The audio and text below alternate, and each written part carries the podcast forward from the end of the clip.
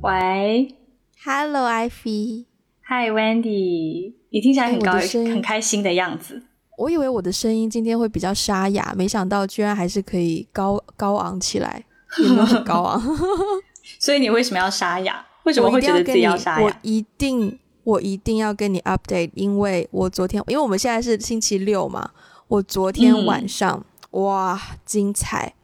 我昨天晚上下班之后呢，跟我的就是我们公司的好朋友，我们两个就去喝酒，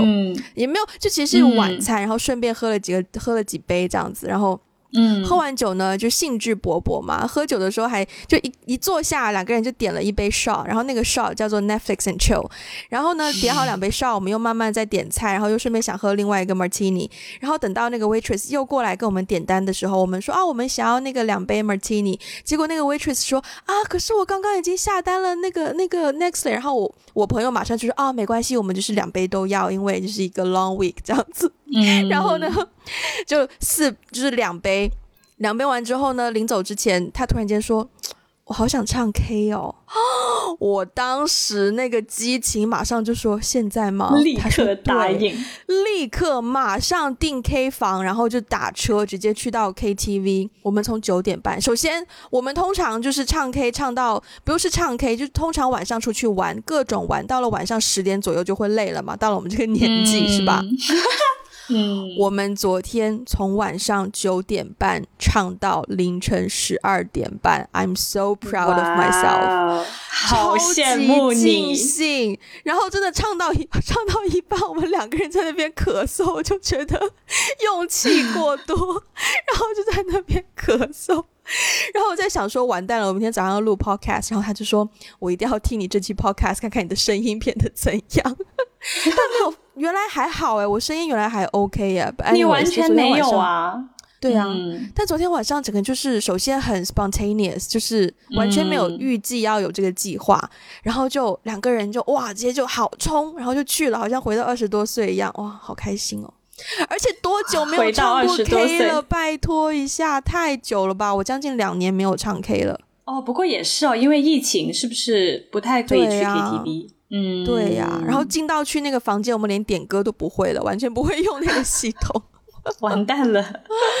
哇！但是好棒棒哦，好羡慕你哦。所以跟你一起去这这位这位朋友算是你的同事吗？他是我的同事啊，他就是我经常提到的那一位啊，那一位朋友。对，所以所以你是因为先认识了他，你们先成为了朋友之后，然后才成为同事的吗？呃，我跟他是念书的时候认识的，念研究生的时候。但是我念书的时候就是就是哦，好，我们班里有一个外国人这样子。然后是毕毕业之后，我啊，OK，他后来是中间有事情就退学了。但是他退学之后呢，他就很热情的邀我去他的各种活动啊，喝吃饭喝酒啊什么的。然后就渐渐变成了很好很好的朋友。然后通过也是通过他我。得到了很多工作机会，包括说现在的这一份工作。嗯嗯嗯，所以你会把它称为你的一个人脉吗？好问题，我觉得我不会，因为我觉得他对我来说，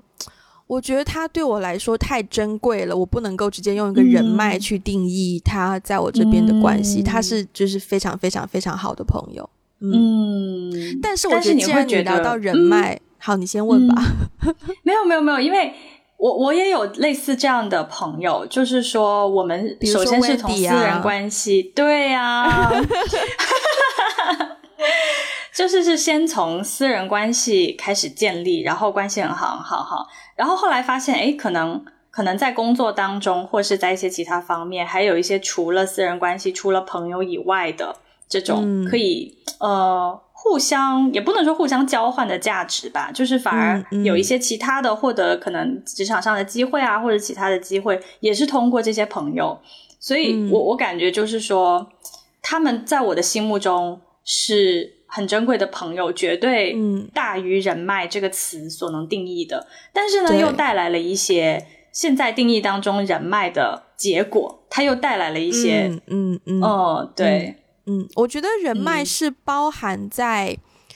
朋友这个里面吧，可以这样讲吗？就我在想说，怎么样去定义人脉，包括说，包括说，像我就会觉得你是人脉很广的人，但不见得说 好，应该这样讲。我觉得你人脉很广，但不见得你朋友很多。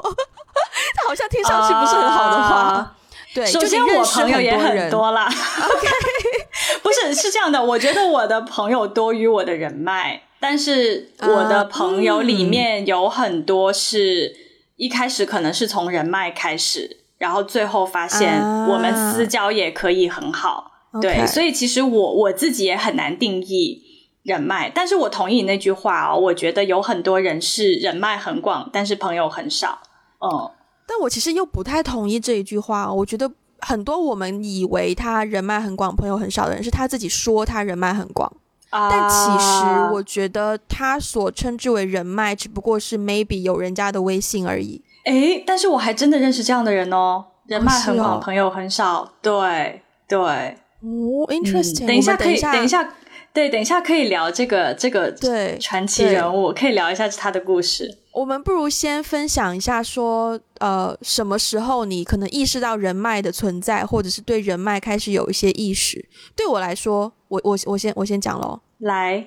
对我来说，我觉得是一种切身之痛，认识到人脉很重要。是我 freelance 的第一份工作结束之后。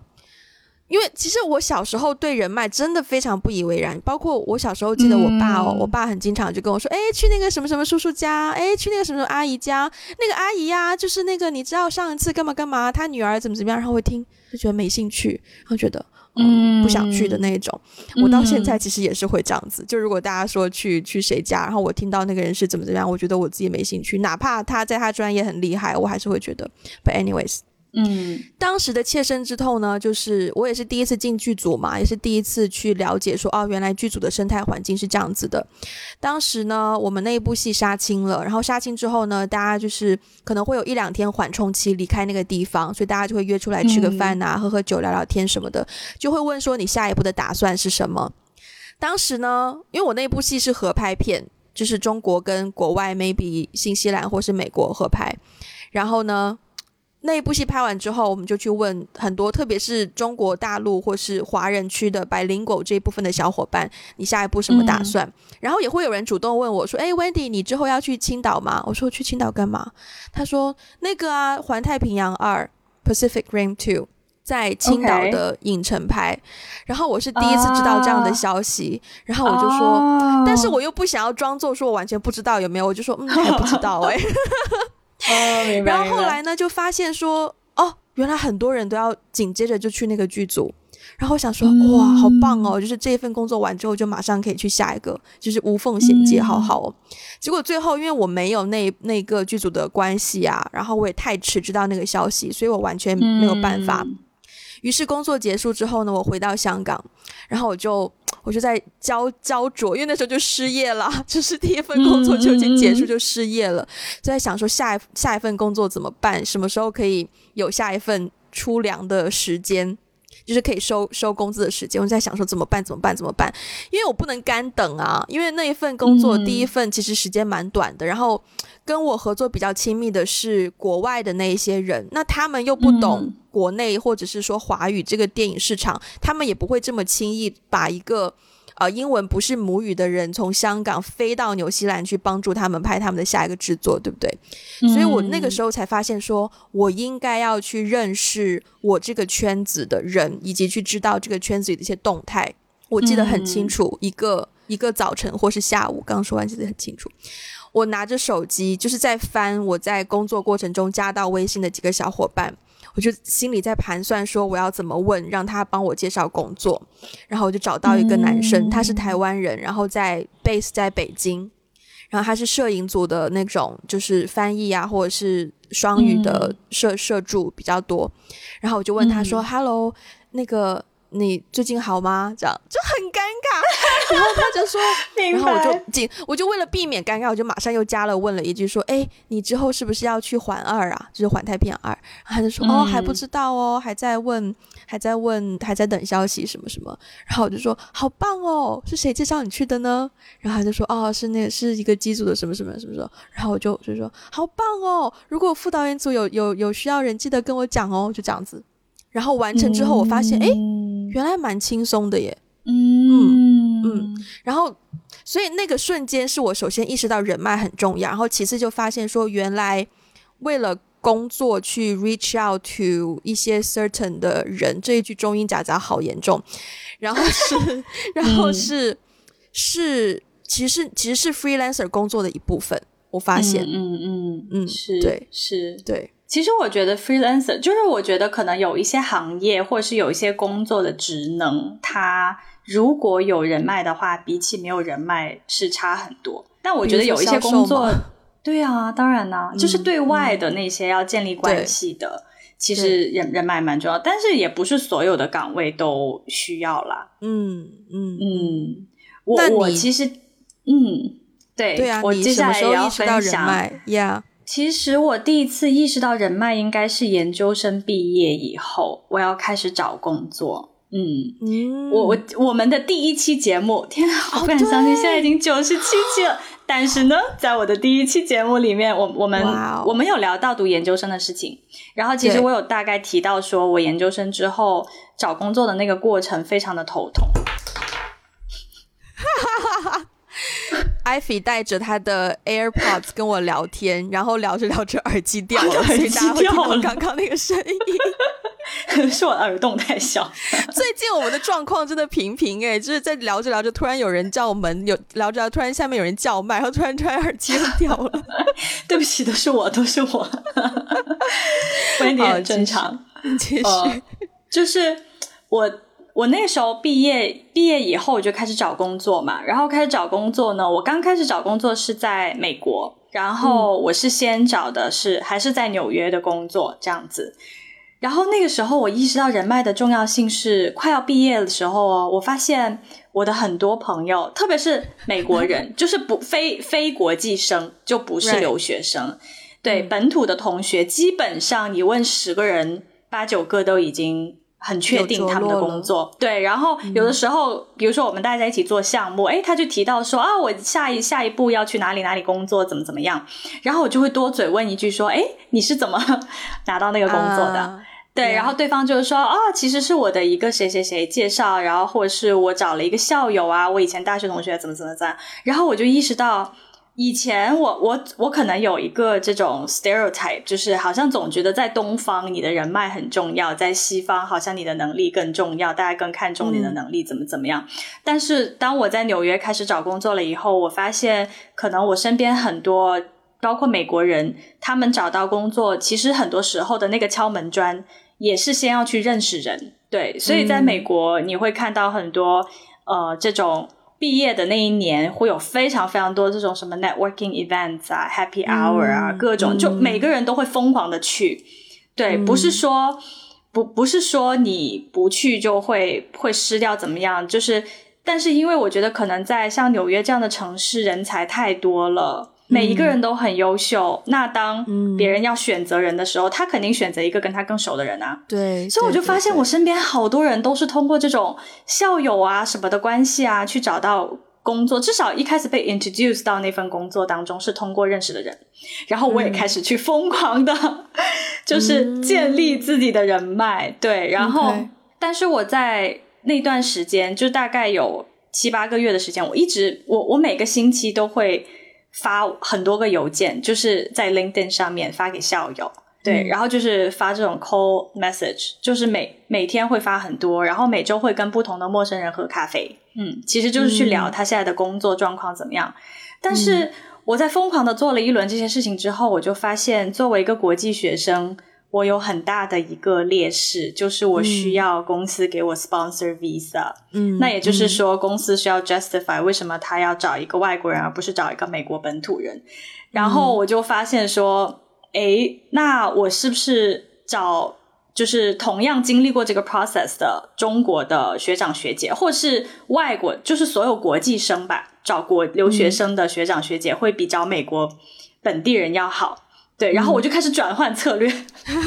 我就开始疯狂联系那种就是国际国际生，也是留学生、学长学姐这样，不管他是不是华人，只要他是一个国际生，我可能都会想要去去联系。对，有帮助到吗？嗯，其实有帮助到，但是可能目目前可能到后来没有说真的帮我 secure 到一个可以为我 sponsor 我的签证。的一份工作，但至少呢，就是跟留学生这些学长学姐聊，他们会告诉你很多这种 process，就是说他们在看人的时候，他们为什么要招一个国际生来作为他们的员工，你一定要 highlight 你的国际背景对这份工作有什么什么样的一些帮助啊，怎么怎么样，就倒是倒是有一些这些帮助啦。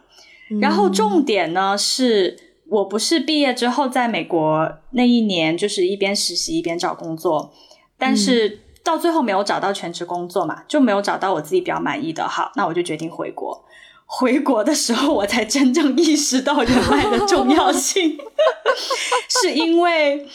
我我我已经不是应届毕业生了，所以我已经没有办法参加校招了。可是我又不是我又不是这种社招，我们叫社会招聘。因为我没有，我其实没有真正的工作经验，对，所以我没有办法参加社招。那这个时候，我根本就不知道有哪些公司在招人，哪些怎么样。嗯，然后当时呢，我就联系了一些在，嗯，就已经在中国已经在工作的学长学姐。就我有我的我的大学，我有有的是大学同学，有的是研究生认识的一些学长学姐。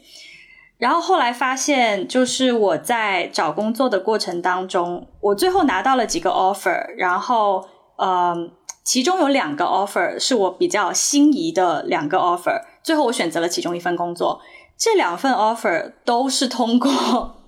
我联系学长学姐才知道他们内部有招聘的消息，然后我是被推荐，然后才就等于是说。他们内部要招聘这个消息，其实并没有，我并没有在任何官网上或者是在任何地方找到。哦，是等于是说他们在公司内部获得了这个消息，对，然后我获得了一个被推荐的机会。但是该经历的流程我还是经历了，经历了笔试啊，几轮面试啊，最后被被招进去，最后拿到拿到 offer。但是我知道这个消息就是通过 所谓的人脉。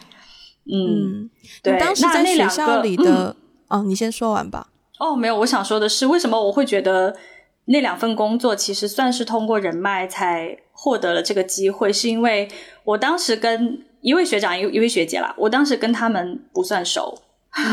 就是我跟他们的关系不是私人关系很熟，我们经常一起玩，不是，其实就是不太熟，可能聊过几次天，嗯，然后是因为我想要找工作，我去。呃，问他们说，哎，你们的工作经历，比如说在国内的工作经历，你们的体验是怎么样啊？然后在你们的行业，你做的是什么呀？你们公司现在有没有这样的招人的需求啊之类的？是完全工作导向的对话。哦，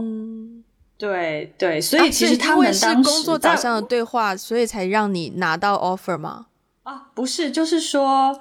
他们，我当时对他们的。就当时他们对我的帮助，在我的定义里面算是人脉的一种定义啊，明白？因为我跟他们不是很熟的，是因为我要找工作的需求，我才联络他们。明白？对，然后也是因为联络，我们都是为了找工作才意识到人脉的重要性。后知后觉，我觉得我们都是挺后知后觉的人，真的。对呀。换句话说，回过头来看，你觉得当时那两个是学长学姐吗？对吧？对啊，那一个是我的，其实一个是我的，其实一个算是我的本科的学姐，但是另外一个不，其实不算是我们不是一个学校的，本科也不是一个学校，研究生也不是一个学校，但是我们是算是相关专业同一个专业的，然后我们是在纽约的时候认识，但他比我大几届，所以算学长。对，但因为我们都是一个圈子的，所以之前有。比如说有集体聚会的时候见过一两次，嗯，那你当时在大学里面的人脉，你觉得对你来说有帮助吗？现在回过头来看，算是有帮助啊，因为我的第一份工作就是我大学的学姐呃内推的嘛，推荐的。但是其实大学的时候完全没有这个意识。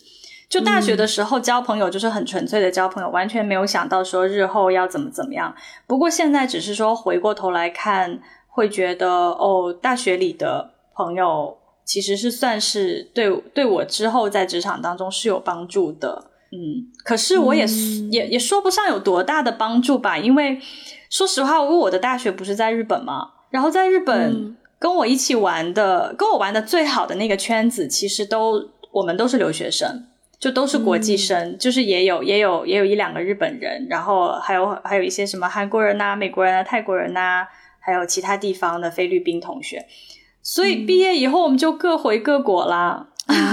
毕业以后我们就各自四散了。对，所以其实我回到中国反而觉得。啊，我大学里面没有任何的所谓的人脉，因为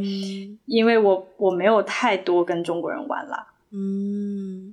我大学的时候算是认识的人蛮多的吧，但也没有到非常多。然后后来，因为其实很多人都会说，哦，大学的时候你要多认识一些人，建立你的人脉，就是什么什么什么的。但我当时的。有一个有一个问题是说，OK，因为我的专业是比较技术导向，或者是就专业性比较比较强的嘛。嗯，那工作岗位竞争啊，你不就是跟你的同才在竞争吗？你跟他们建立关系要干嘛？你跟他们建立这种，你们将你们将来要面对面比赛，你跟他建立建立人脉、建立关系，为什么？我不懂当时当时不懂那当中的逻辑，但其实在我的 case 是说，嗯。我们当时已经有一些 freelance 的工作开始在四四周在绕了，因为有很多大公司没有太多钱，就想要找一些学生嘛，然后他们就会透过一些你知道人脉比较广的人先渗入进来，然后呢，那些人就会说，哎，Wendy，那个哪一天哪一天有个拍摄，你会不会有有时间有兴趣去做这样子？所以如果你认识多一些人呢，其实是可以得到多一些工作机会的，就在这种专业性比较强的氛围下。但是我认真觉得，上大学的时候，你就好好读书，做好你应该做的事情，好好读书，好好参加活动，好好玩，不要去想人脉的事情，因为我觉得人脉就是你越去想它，你越做不好它的一件事。就你越越去有意识的建立人脉，会会很容易给别人一种我的我啦，我的感受啦，就是很容易给别人一种说啊，好功利哦，这个人，我真的遇到过，我遇到过。来爆料，我遇到过摄影师哦，他呢在现场呢，我跟他合作了大概两三个月，他到最后一天几乎快杀青了，连我的名字都记不住。可是他在现场就狂去，经常看到他，不知道是他主动还是那些就是艺人主动啦，就去互相加 Instagram 啊，拿联络方式啊，which is normal right？可是我我会觉得说，在我们工作都没有结束，你就去做这件事情，我就觉得。你会不会干扰到我们之后的工作？首先，嗯，就是对啊，你工作都没结束，你就去建立私人关系，我觉得不是很好的一件事。嗯，然后后来也会发现说，哦，他人脉很广啊，但大家都。讲他坏话，不是讲他坏话，就大家都对他有非常多。你这个很有含义的笑容是什么意思，艾菲同学？因为我等一下想要说一个八卦，也是关于这个的。嗯，不是同一个人吧？不是同一个人，但是但是你刚刚在讲这个人的时候，I have someone in mind，然后这个人你也认识。Oh my, oh my，对，就是对啊，所以好好，我我忍不住，我们先讲八卦好不好？就是对我们两个都认识的一个人呢，OK，然后然后他就是在大学里面就开始很认真的在经营人脉的一个人，嗯，因为他就是会很有目的性的去结交一些很厉害的人，对，就是大概是什么厉害的背景我就不说了，反正就是在他的定义里面，他有一个自己的衡量的一个标尺，他就会去结交那些他认为很厉害的人。然后在这个过程当中，嗯，就是我因为我是他的同学嘛，所以我有的时候会感觉，比如说有一些呃活动的机会和场合，他会不故意，就是他会故意不告诉我，嗯，然后或者是说，另外在另外一些场合呢，他又会邀请我，可是他邀请我的那个方式会让我感觉到自己被利用，嗯，然后我我。就是我在跟他相处的过程当中不是很舒服，是因为我觉得他跟呃别人交朋友是蛮有，我觉得有点功利心了。因为刚上大学的时候，其实大家都很单纯呢，对，大家真的同学之间真的不太会去想，而且大一那时候才，对，同学之间真的不太会去想要去刻意认识什么厉害的人啊。我跟你玩的好就玩的好，玩的不好就玩不好。对，然后后来我还记得，我跟我妈说了这个同学，嗯嗯。因为因为我妈会问呐，就是哎，你的这个同学怎么样？那个同学怎么样？什么的，嗯，对，然后就说起他，我有跟他说，我说我不是很喜欢这个同学，因为我觉得他跟别人交朋友好功利哦。然后我妈当时就说了一句话，她就说她只是社会化的程度很早。她说你以后出了社会也会遇到很多这样的人，所以你的心态可以先放平。对，嗯，对。然后就是说我我我妈当时给我的这个这句话是一个，我觉得她只她是一个 fact，她其实是在说一个 fact。当然我自己出了社会工作以后，我我当然知道这样的人很多。嗯，没有问题，这个社会就是这样。可是我还是要想说，作为一个同学，作为一个大学生，我我我是觉得，就是说，呃，其实不只是大学生了，到现在我都会有感觉，就是说，对方是带着什么样的目的来跟你结交，嗯其实你是能感觉得到的。呃，所以我我还其实其实我我还是倾向于，如果我们是要认识一个人，或是怎或是要怎么样的话。还是真诚比较好啦。你要先对那个人有兴趣，才可以真的认识他，不然你的认识根本不是认识，只是知道而已，只是知道这个人的存在而已。好了，认识关于认识一个人，我觉得我们我们之之后可以，我觉得我们之后可以单独开一集再聊。但是我必须要说，听完你刚刚那个故事，我对这个故事最大的回应就是，我好喜欢你妈妈，我觉得你妈妈是一个很棒的妈妈。哎，就是 天哪，我一定会转告她的。除了在你第一次讲粗口会突然间打你一巴掌之外，我都快忘记那个可怕的童年回忆了。但他的形象，他的形象非常的，你知道，vivid，就是在剧剧本创作中，我觉得这个人人物非常的好，就是很有正向的，非常鲜明。对对对 对对。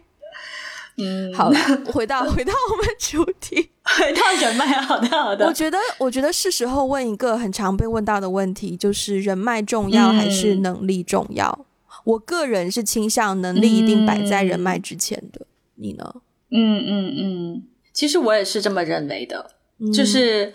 嗯，首先我觉得在某一些岗位当中，呃，人脉是比较重要的，比如说像销售，呃。反正就是很多，他需要有一些，比如说带入一些资源这样子的岗位吧，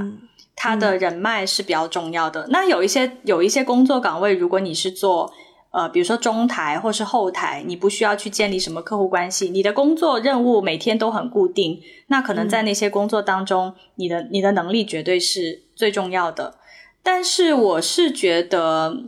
人脉的建立其实更加像一个，更加像。一种 PR 或者是一种 marketing，就是最核心的，你还是要有你的能力。最核心的还是你。如果我们把它比作一个产品，你的这个产品肯定要好，然后在好的基础上，如果我是一个公关公司，我帮你把这个产品卖得更好，帮他提升形象。对，所以我觉得人脉很多时候在我看来会会起到一种锦上添花的作用吧。就是它是一个很大的优势，它是一个很大的 bonus，但是它不是那个最一开始你要要去 focus 的那个点。我觉得最开始要 focus 的还是你的工作能力。对对，因为像我我我我一路以来的工作的经验也好，还是还有就是我找找工作的例子也好，其实很多时候是。就是我，我可能是先认识了一个什么人，或者是说啊，我从这个人的这边获得了一个消息，知道这个公司在招人，那我可能可以获得一些推荐的机会。可是我获得推荐机会之后，我还是要我该经过的流程，我还是要经过的。我该笔试还是要笔试，该面试还是要面试，不会因除非我认识 CEO 本人啊，我不知道。但是就是说。大部分情况下，我们该经历的流程还是要经历的。所以，如果我们的能力不过硬的话，你被内推进去之后，你的比如说你的你的笔试或是面试没有过，那对方也还是不会要你啊。嗯嗯嗯嗯，我我我是绝对会把能力排在前面，但是人脉也是就紧贴在能力之后的。我觉得，因为我觉得人脉其实也是一种。你如何经营关系的一个表现吧。就如果你是完全没有人脉的话，那可能你在与人交际这方面，可能就是不是说内向不好啊，但可能与人交际这方面就是还有待提高，有待成熟。但如果你人脉过多的话，我就觉得你的时间是不是都花在跟别人交际、去认识别人上面，而没有真正花时间在做你应该要 develop、你应该要发、你应该要就是花时间的地方。所以我其实，在现实生活中，特别是工作场合，我很怕遇到话太多的人。就是话太多的意思，就是常常会跟你有一些闲聊，然后好像就是想要跟你建立一些比较 personal 的关系，但其实他的场合通常都不太对，就是通常都是还在上班的时候，或是还在做正事的时候去跟你经营所谓自己的人脉，我就会觉得这遇到这样的人，我就会比较头痛，因为。就是 again，我也不是很会拒绝啊，所以我常常就只能嗯哦 哦这样就呼就勉强呼应一下，但是就会，而且我觉得如果一个人先让你看到他的时候，是因为你觉得他人脉很广而注意到他，不见如果我是那个人的话，我自己不会觉得很开心诶，就是嗯嗯嗯，我觉得人脉可以是一种软实力吧，就比如说像一些出身很好的人。对他认识很多人，但是他如果明明是有实力的人，有能力做事情很棒，但是在别人眼中第一眼都会觉得哦，他就是那个谁谁的女儿或是什么，然后人脉很广，但是不会留意到他能力很强的话，我觉得作为这样的人本人应该也不会觉得很开心吧。的感觉，嗯嗯，因为对他们来说，他们哦，嗯，我先讲完哦，就是对他们来说，他们的人脉可能是与生俱来，自己并没有付出努力就得到的。那得到称赞的话，好像并没有对他们带来很大的肯定。嗯嗯，说到说到人脉哦，就是在你刚刚的那个故事当中，就比如说，如果有一些同事通过一些很随意、轻松的。一些场景想要试图跟你建立关系，但是听下来，刚才那个场景，那个同事可能并没有很擅长使用正确的场景跟别人交朋友。对，因为我我我觉得，其实其实这个会回到一个问题，就是说，你你你觉得到底什么样的关系才可以称得上是人脉？嗯嗯嗯，对，因为你刚刚在说那个故事的时候呢，我突然想起我的某一任老板，嗯，他就是那种。嗯啊，算了，他不会听这个 podcast，所以 fine。就是我打赌他不会听啊。就是我觉得他就是能力比呃人脉比能力强的人，因为我跟他工作过，所以我知道呃我大概知道他的工作能力，然后我知道他带团队的能力。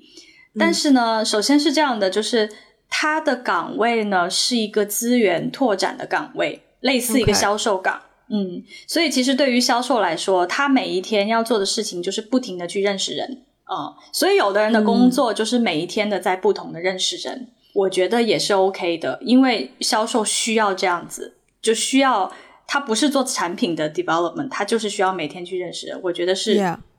对，我觉得我觉得需要这样的人。但问题是哦，他每天疯狂的去认识很多人之后呢，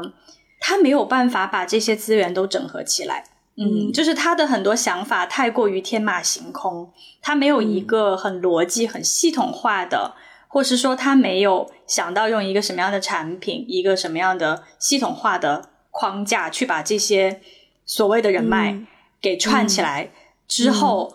就会很散，就等于是说他好像谁都认识，可是认识完了之后。对，但是认识完了之后，他并没有办法把这些很系统化的这些人脉和资源，嗯，整合在一起。那我就会觉得，一方面有点浪费。说实话，他花了这么多心力去建立的这些关系，有一点点浪费。另外一方面是，其实你就是能够看到，说如果一个人他人脉强强过于他的能力的话，会发生什么事。嗯，就会发生这种事情，就会变得一盘散沙，而且他个人的 reputation 也会面临一些风险，因为对他没有办法很体系的去 manage 这些人。对，那不同的人对他就有不同印象，那不同人就会觉得说，哎，他之前 promise 说要跟我做这个事情，另外一个人又说没有啊，他跟我做另外一个事情啊，就是会出现很多这种奇怪的。对。对，嗯，然后真的就会影响到你的 reputation，exactly，就大家就会产生怀疑，说，哎，怎么跟你讲的跟我跟我讲的不一样，或者是各种各种猜疑，就会很有很有机会就会产生。哎，那你觉得像，因为因为之前你一直说，不是你一直说，你确实也是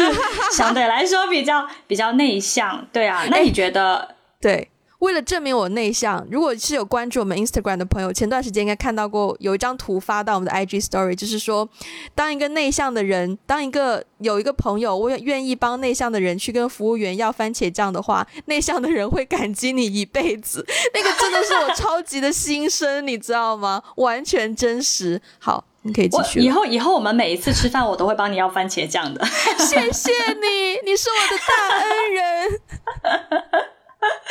啊，好，回来。所以呢，那你自己作为一个内向的人哦，你觉得对于内向，嗯，或者是不擅长社交的人，要怎么建立自己的人脉呢？我觉得你把他这个时候，我觉得你可以把建立人脉这件事情看得功利一点，就是它就是 purely for work，它就是你的一个 mission，你的一个工作任务。像我。前面讲到，我第一次这么主动的去问一个人关于工作的事情，其实，在职场上很多人都懂这件事情。首先，所以你不用担心说对方会不会觉得你很功利，因为大家都见识过这样子的人，所以其实已经不习以为常了。除非说你每天跟几十几百个人都这样做，那大家可能会慢慢的你的 reputation 就会散播开来，好像说哦你很很很在意人脉或什么。但如果是你本身就内向的话，我觉得你要走出第一步，其实就是。把它看的不要那么 personal，不要觉得是一件好像要跟对方呃分享很多的事情。其实你只是 purely 的说，呃，哎，那个想问一下，你们最近公司有缺人吗？啊，我最近在找工作哦，就是一个很简单的 mission，然后嗯就可以去认识到很多人，或者是呃，再一个点就是可能你遇到你。我觉得我们在挑选你要去建立这种关系的对象也是很重要的。就你不会说随机的工作上遇到一个人你就去跟他打交道嘛？你肯定是欣赏他的呃可能工作的态度，或者是你觉得他可能跟你聊得来、相处得来，那你就可以呃可能工作之余的时候，微信上跟他 say 个 hi，hello，我是跟你一起工作的叉叉叉，那天看到你怎么怎么样，然后然后就想问一下，嗯。因为我最近也在找工作或什么，因为首先其实基本上你是要有需求，你才要去建立人脉，所以你要先确定你的需求是什么。你看我这样拆解完，第一步知道你的需求，第二步根据你的需求去找到值得你注意的人，第三步主动去 reach out 你注意到的人，然后就问他说，因为我的需求是这个，看到你这个这个，所以就想问一下这方面你有没有什么建议？Done，完成，就这样子，嗯，把它公式化一点，不要觉得好像很紧张就好了。对，其实拿番茄酱我也 OK 啦，只是说 有人帮我做这件事情，我会更乐意而已。嗯 嗯，你你说到这里，其实我有一些经验想要分享，哎，就是作为一个外向的人，其实其实作为一个外向的人，但是因为我我自己其实是不太喜欢很功利的去结交朋友，就结交朋友对我来说非常的 OK，非常的自然。但是如果当我有个目的，然后我就着这个目的，我要去联系谁的话，其实我心里也是有一些障碍的。然后我就反思哦，哦，我是非常有障碍的，就是没有任何 agenda 的情况下，我我会比较，就我觉得好像我对所有即兴的东西会比较擅长。哦，所有对，如果我很有目的性的去做一件事情，我就变得非常不是我自己。哦，对，所以我其实刚开始就是我刚开始进入职场的时候，包括。呃，研究生毕业第一次找工作，在美国的时候，包括回到中国这边之后，去联系一些陌生人，其实不不是百分之百陌生吧，可能就是一个圈子的，然后一些学长学姐啊，这样我主动去联系他们。我我后来回想起来哦，就是后来我自己在工作了一段时间之后，也会有一些陌生的 学弟学妹联系我。对，然后就是说想要跟我聊一聊，看有没有工作机会，怎么怎么样？对对对，我如果有时间的话，我都会愿意跟他们至少打个电话，或是喝个咖啡。哇，好好哦，我都打字回复哎。除非他们约我，除非他们约我，因为他们来，通常学弟学妹也是就是很明确的，就是说啊，想问一下那个哪间学校比较好啊，或者什么什么，然后我就会哦，这个比较好，就直接回复。除非他说，除非他约我啦，对他约我我也乐意啊。OK，但我通常会打电话解决耶，哇哦，不，但是打字这件事情我很烦啦，因为是因为我很讨厌打字，因为打字是。一来一往，一来一往，一来一往，就是他会把我的时间搞得很碎片。就是他会他会干扰我，他会干扰我的工作，所以我通常都会说，你你有问题，你先把它，你你要想问的问题，你全部都想好，然后我们约个时间打电话，然后我会一一的回复你，在电话当中我们会来聊这个，然后我会我会在电话当中可能会给一些建议吧，就是说不仅仅是说 specifically for this position，而是说。在我的我们现在所在的这个对圈子里面、行业里面，就是呃，你可能还可能会感兴趣关注另外的一些什么公司啊。然后，如果你想要去争取某一些岗位的话，你可以在哪方面的能力再提升一下自己啊，或是之类的。因为我自己当年在找工作的时候。我我会想起那些，我会很 appreciate 那些真的愿意花时间来跟我聊，而且真的是真心给我很多建议的人。因为当时会碰壁很多啊，就也有很多人就是啊没时间，然后或者是啊就是就是不不不想跟你聊，没有回应，或者是说呃不想跟你聊，然后回应的态度很差什么之类的。所以当时真的愿意跟我坐下来好好的聊，并且。对我有一些启发的人，我到现在我都非常的 appreciate，所以我希望自己也可以是那个人。Hashtag 我们都成为了自己想成为的大人吗？哦天哪！是的。你刚刚讲到说你很烦打字，然后我刚刚瞬间想到说，其实 social media 对我在就是 being 内向，可是又要去维系人脉这方面，我觉得很有帮助。诶。因为就是你可能有某一些人的微信，但是你一直找不到一个借口去开口跟他聊天或什么的啊，你就去。如果是在国内大家都用微信的话，你就去朋友圈给他点一个赞。如果你是用 Facebook 或 Instagram，就去给他点一个赞。然后遇到他可能真的 PO 一个让你很感兴趣的东西，你就留一个言，然后慢慢慢慢加深一下那个印象，就比较好开口跟他去真的聊天了。我觉得这个对我们来说是一个很好的入口。嗯。但是不鼓励大家就成天就沉迷在 social media，只是说，对啊，因为我也是，我也是，比如说早上或者是晚上比较比较算是比较固定的时间会划一下 social media，或者下班的时候，然后去稍微在 social media 上面社交一下，然后这一天的社交那个额度就完成了，这样满了，对，对啊，嗯。嗯，而且刚刚好像我们是不是也讲到说，哦，会有一些人会主动去认识很多很多人。我觉得，特别是当你主动认识你欣赏的人的时候，再比如说 specifically 一些可能 rank 算等级吗？反正就是可能资历比你深，或者是比较前辈，但你真的很欣赏的人，我其实真的是鼓励大家主动去认识的。嗯，你会你会你会主动认识吗？就如果你遇到真的非常欣赏的前辈，嗯，我会耶，我会耶。其实我在美国的时候会更主动。嗯，我在美国的时候会更主动，就是我会主动去参加一些我感兴趣的一些活动，然后在活动上面，哇，那些前辈就是白发苍苍的前辈啊，就是不是同辈了，都已经不是同辈了，是很在某一个领域。是超级厉害大牛什么的，我我会去主动认识他们，我会比如说看他们的书，然后去他们的那个签名会，就是他们那种新书签售会，然后我会，对啊，我会跟他们说，但是这种追星好累哦，因为他一本书就是十几万字、几十万字，我看完以后我要 take notes，然后我还要聊说啊，我非常喜欢你在哪里哪里提到的观点，然后我有同样的感受之类的，哎呀，学术界追星。真的，学数学学星好累哦。然后，对，但是我会主动去跟他们聊，然后会希望要要到他们的 email。哎，但是，但是我跟你讲哦，就是我在美国这招还蛮有效的，就是基本上主动去联络有一些大咖，其实很多大咖，特别是学术界的大咖，其实不不会说很高傲，或者是自己很忙。他看到年轻人主动去对他的 research 感兴趣，对方一般都会回应的。对，所以。对，当时的经历蛮积极，现在已经不是很敢，就直直接叫 reach out 大咖，因为大咖没有邮箱，然后很难联络到大咖。电影界的追星也是蛮累的，不是说那种 你追个演员什么所有的影片，而是说你作为一个创作者，然后你可能很欣赏他的作品，然后你想要去认识他或怎么样，就是对啊，他以前的作品你基本上都要看过啊。可是这也是因为说你也是要看过他以前的很多作品，才可以加深你对这个导演的认识，才可以确定你是不是真的欣赏这个导演，然后才会决定要不要主动去 reach out。这里有个例子呢，就是。我们又一次 Q 到这个名字，但这一次是不同的人，也是舒宇，但是这一次是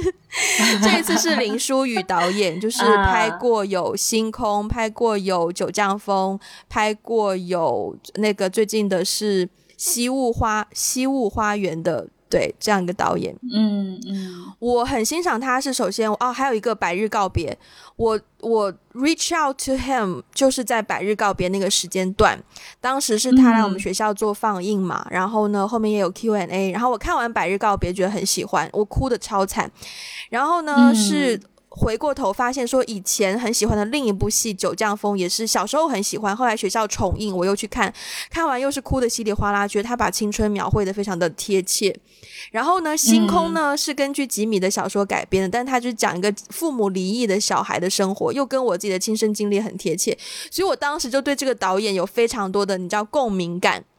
然后呢？后来是当时我在拍我毕业作品的练习的一天，学校举办他的 Q&A 的活动，我没有办法去。可是我觉得我错过了一个很好的跟这个跟这个人，他是跟这个人有对话的机会，所以我就在 Facebook 上面就找到他，然后我就私讯私讯他，就说林书玉导演你好，我是谁谁谁，然后今很很抱歉不能够参加你的这个这个活动，然后呢我很喜欢你的电影，叭叭叭叭叭，然后就嗯。就是忘记最后怎么结尾，反正就是一段蛮长的留言，就给他。我很快就收到他的回复，然后他就跟我说，他就跟我说，在回复里面，首先他通过了我的好友认证，在 Facebook 上面，然后呢，他就跟我说，他就说啊，Wendy 你好，他说。学生时代能够拍电影是一件很幸福的事情。我现在我怎么说？我要哭了！天哪！我觉得当时是一个很大的认可吧。虽然我什么都没有做，我只是把我想认识一个人的心情表达出来。可是我觉得能够得到他的回复，然后我觉得就是就是基于我对电影这件事情的认真，然后我才得到这样的回复，然后得到一个我欣赏的前辈的回复，我就觉得整件事情非常的激励。对，然后我现在想起来也觉得很感谢当时的我做的这件事情，包括后面有一个有一个有一个瞬间，也是他那时候西雾花园呃来香港有个小小的放映，然后呢我就通过朋友的 人脉得到了去看那个放映的机会，然后呢在那个放映的场地里面后面后面后面 Q&A 的时候 嘴瓢。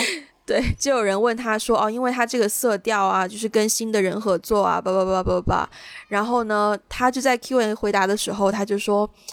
呃，对，西雾花园是他第一次跟新的调色师合作，因为他以前的风格都是怎么说呢？在他想那个词的时候，我就跟我旁边的人说，他以前的风格就是比较 bluish。然后下一秒钟，他导演本人就在台上说：对，因为我以前的风格就是比较 bluish。然后我当时哇。”我觉得，Oh my God, I really know this guy。然后我旁边的朋友也也看着我说，You really know him？然后我就说，Maybe 这样子，就觉得那个 connection 就很神奇。所以明白，我觉得其实如果你有一个真的很欣赏的人，主动去 reach out，真的是一个，我觉得是一个好的好的机会，好的体验。还有另外一个导演，我也要 mention 的，就是我们之前聊过他的电影，就是陈哲艺导演。因为我有关注他的，我有 follow 他的 Instagram，然后最近我也看到 Facebook 好友推荐那边有推荐说你有九个共同好友陈哲毅，然后我想说，OK，我主动 reach out to him，只是说我当时拍完了我的短片嘛，然后我把我的短片就是有一个私密的链接，我通过 Instagram 发给他，我想说反正你看不看。就就是你的事，但我要不要发？我觉得我可能会有些小遗憾什么的。我最后就发了，我也没有祈求他会回应啦。但没有想到哦，他也很快就回应哦。他说：“Wendy，谢谢你，因为我也有说陈哲艺导演，我很喜欢你的电影，然后《热带雨》，然后《爸妈不在家》，我都非常喜欢。然后呢，他就说哦，Wendy，谢谢你的，谢谢你的这个链接，我有时间会看的。这样子，我觉得就算他看没看，我是不知道啦。但是他有给到这个回复给我，也是对我来说，嗯，我觉得很受鼓励，很受感动，而且觉得被尊重，而且觉得是我跟一个人有了互动，instead of 跟一个 star 或是跟一个在某个高台上的人有互动，而是说跟一个人，就是真的去认识这个人，我觉得那个感觉很棒。对。嗯，是哎，是哎。那你有碰壁过吗？主动认识你欣赏的人哦。但是我觉得这个碰壁是出于我小时候的不成熟与幼稚。我曾经给五月天发过私信，这个呢就 没有，因为你要知道，五月天不是也经常营造一些就是啊，跟他们的歌迷有一些很深的 connections，一些帮助啊或什么的，有些心愿帮他完成什么的。我当时在大学的时候，我们学校不知道搞什么活动吧，然后我当时就心血来潮，我想说，如果跟我喜欢的歌手就是去发一个私信，会不会也得到回复？然后我就抱着试试看的心态，就给五月天发了一个私信，后面当然是没有回复。可是我觉得这跟你的心态很有关系，因为你我当时那个心态就只纯粹只是说，哦，就是试试看，也没有说对他们有非常深的认识，或是很喜欢、很喜欢、很喜欢什么的。对啊。嗯嗯嗯，对，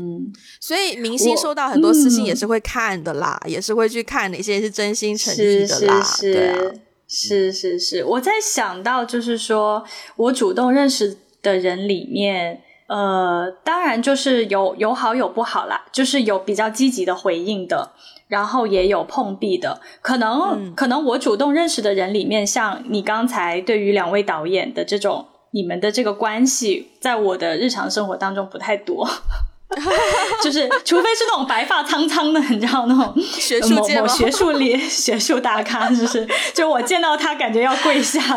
尊称一句老师。但是除了那种以外，就是平常可能在工作当中会遇到那种，哎，你觉得你跟他是同样的一个领域的，嗯，然后你们可以就是。呃，虽然本就是本人不认识，但是你也关注他了一段时间，然后想要跟他，可能就是有一些，因为在一个行业，因为一个圈子，所以想要有个一些共同探讨的机会。然后你刚刚分享了两次比较就是积极的经历嘛，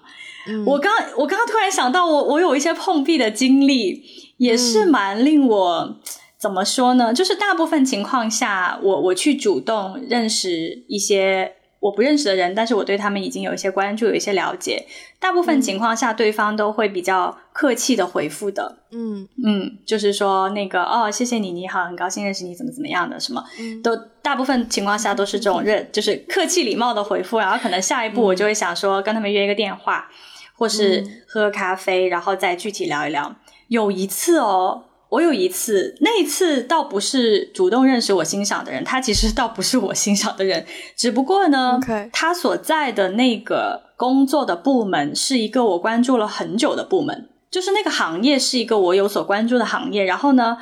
呃，我并不认识任何一个人，specifically 就在那个部门工作，然后他刚好在一个大群里面跳出来，然后虽然他只是一个类似实习生的角色，对。但是他是我见到的唯一一个在那个公司那个部门工作的人。然后当时呢，我是对那个部门非常好奇的，就是跟我未来想要进入的圈子有关系。所以呢，我就想要主动去联络他。可是你想想，我那个时候其实就是去年的事情嘛。然后去年我已经工作五年了吧。然后他是一个实习生哦，他是刚毕业一个实习生。然后我主动去加了他的微信，然后就是说。呃，就是就做了一下自我介绍，然后就说，其实我想要了解一下你的这个呃部门啊，然后怎么怎么有空我们可以再联络一下。然后你知道吗？他给我回复的第一句话就是你怎么知道我的背景的？然后我首先我觉得这个回复非常的没有礼貌，然后我就说，我就说因为你自己在那个群里面改了你的微信名，嗯，就是。那个不是他本身的微信名，但是在那个大群里面，我们每一个人都，比如说改了我的名字，然后我所在的公司部门，对群昵称、公司部门，我在哪学校毕业什么的，我就说，因为你自己改了那个昵称，然后他就说哦，然后后来我就对他就哦，然后我就说那个就是我对你的回了你一个哦字吗？对啊，对啊，对啊，然后我就说那个对你的那个。工作其实是有一些关注了，蛮好奇的。然后我也介绍了我所在的工作行业什么的，有有机会想要跟你再深入探讨一下。然后他就说：“再说吧，我工作很忙。”天哪！我觉得你这不是碰壁，我觉得你这不是碰壁，你觉得你纯粹是遇到一个很奇特的人而已。是是是是是是。然后他说完这个之后，我立刻看了一下他的朋友圈。我立刻看了一下，到底是什么样、什么样那么没有礼貌的小孩说这样的话什么的。我立刻看了一下他的朋友圈，看完之后我就把他，我没有当天删，我好像就后来就删掉了，因为我就觉得 fine，就是我不需要再跟他有任何兴趣要认识新的人或怎么样。对，关键是我比较不能理解的是，如果我收到一个陌生的私信，对方已经做了自我介绍，首先从礼貌上讲，我也应该客气的回应。他如果只是实习生的话，可能社会经验对社会经验也不是很够，就是 是啦。但是我会，我我我我会比较诧异的一点是说，他看到我的自我介绍，他他应该知道我我的工作经验比较多。其实理论上讲，从职场经验上讲，我应该是一个前辈的角色。然后我摆明了我的态度，可是他的回应，他的第一句，你知道他他当时第一句话回应就是说，你怎么知道我的这些信息？然后我就在想。天啊！现在的现在的小孩讲话都这样吗？我只是很诧异这一点。好啦，我觉得是蛮有，还蛮没有礼貌的啦。如果你觉得对方是骗子啊，你就不要回啊，还专门回一个哦，就真的是嗯，对呀，嗯，好了，我已经我我发泄完了，我发泄完。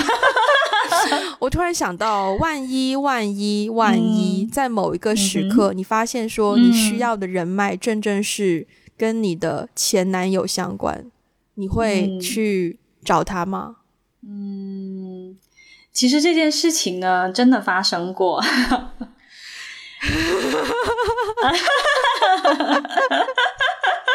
来。啊，又又有比较 ju juicy 的，没有没有没有，非常的 peaceful。OK，其实其实这件事情是在，但是但是当时的情况是在我跟前男友已经呃完全释怀了的，就是之后的。其实我我跟他呃分手之后的大概有一年半的时间，我们都完全没有联络，对，就是完全不在对方的生活圈当中。后来是。呃，一年半之后，我们反正阴差阳错的又重新联系上。联系上之后呢，我们就呃打了一个很长很长时间的电话，嗯，就聊了很多以前关系当中的问题，聊了很多东西啦。然后就觉得其实还是可以做朋友的，还是对彼此是很祝福的。然后刚好呢，刚好当时就呃各自 update 了一下我们的生活状况。然后我就说那个啊，其实我最近在打算申请读博，读申请 PhD 这样。然后他就说啊，你想念什么？我就跟他说了一下。他说，哎，我其实 然后他当时的原话是说，哎，我不是有个朋友叫那个谁谁谁啊？他好像念的应该跟你的那个有点相关，所以他他可能可以帮到你，你应该会对他念的有兴趣。他就说，呃，有空我其实可以介绍你们认识啊，就是他也知道你啊，只是没见过而已。然后我当时就，我当时就，嗯。就就是哦，谢谢，但是呢，就我有点犹豫。然后他就说：“你是不是在犹豫？我要怎么介绍你？” 你好，我说前女友艾比。对对对，然后然后然后然后对我就说：“那所以如果你介绍的话，你会怎么介绍？”他说：“那就照讲啊，那就说实话，也没有什么怎么介绍，因为因为其实我们两个交往的时候，那个女生就已经知道我了。”对，所以他听到艾菲这个名字，他肯定会知道说，哎，就是不是你，wasn't wasn't she's your ex girlfriend？就是对呀，对呀，对，所以他他其实最后还是介绍了，最后还是介绍了，但是我也没有跟那个女生在啊约上，只是简单的聊了几句而已。